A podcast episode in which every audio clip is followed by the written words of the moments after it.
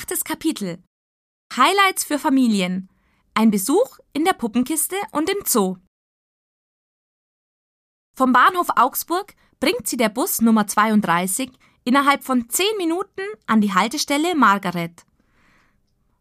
Dort angekommen, gehen sie die kopfsteingepflasterte Spitalgasse immer geradeaus, bis sie linker Hand vor dem ehemaligen Heiliggeistspital stehen.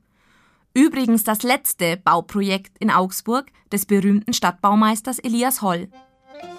Der Hauptteil des Gebäudes beherbergt seit 1948 das berühmteste Marionettentheater Deutschlands, die Augsburger Puppenkiste. Die Ursprungsidee des Erfinders Walter Oehmichen war ein Reisetheater, dessen Zubehör sich schnell und praktisch in Truhen verstauen lässt und ortsungebunden funktioniert. Deshalb der Name Puppenkiste.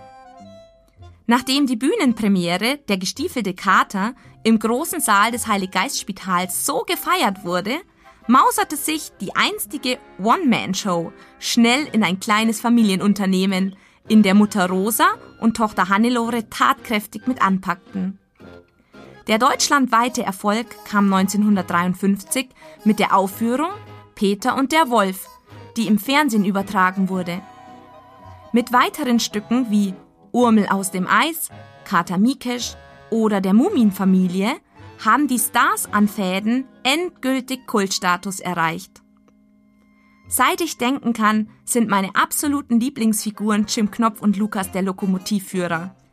Ich habe alle Bücher zu Hause und mit Stieftochter Feli habe ich vor vielen Jahren einer der begehrten Karten für die Aufführung der Lummerland-Abenteuer ergattert. Mein Tipp? Kümmern Sie sich frühzeitig um Karten. Die Vorstellungen sind sehr begehrt. Unabhängig davon lohnt sich ein Besuch im Puppentheatermuseum, die Kiste. Planen Sie hier ruhig zwei Stunden für eine ausgiebige Erkundungstour ein. Auf den Spuren von Urmel und Co. vergeht dabei die Zeit wie im Flug. Übrigens, im Anschluss bietet sich ein Abstecher zum Lummerland-Spielplatz geradezu an. Die von Jim Knopf inspirierte Spielfläche ist nur einen Katzensprung entfernt und steht bei meinem Vorschulkind Lotti ganz hoch im Kurs. Laufen Sie die Spitalgasse in Richtung Hauptstraße entlang und biegen Sie beim Rabenbad rechts ein. Von hier führt der Weg mitten durch den Jakober-Torwall-Park zum Spielplatz. Direkt daneben befindet sich ein öffentlicher Kräutergarten. In dem geometrisch angelegten Garten finden Sie allerlei nützliche Kräuter für den Hausgebrauch.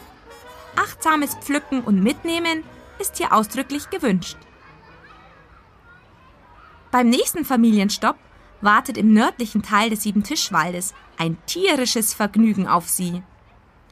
Hier ist das Zuhause der rund 1200 Tiere des Augsburger Zoos, die sich hier auf rund 22 Hektar tummeln. Der erste Elefant wurde in Augsburg bereits im Jahr 802 hier gesichtet.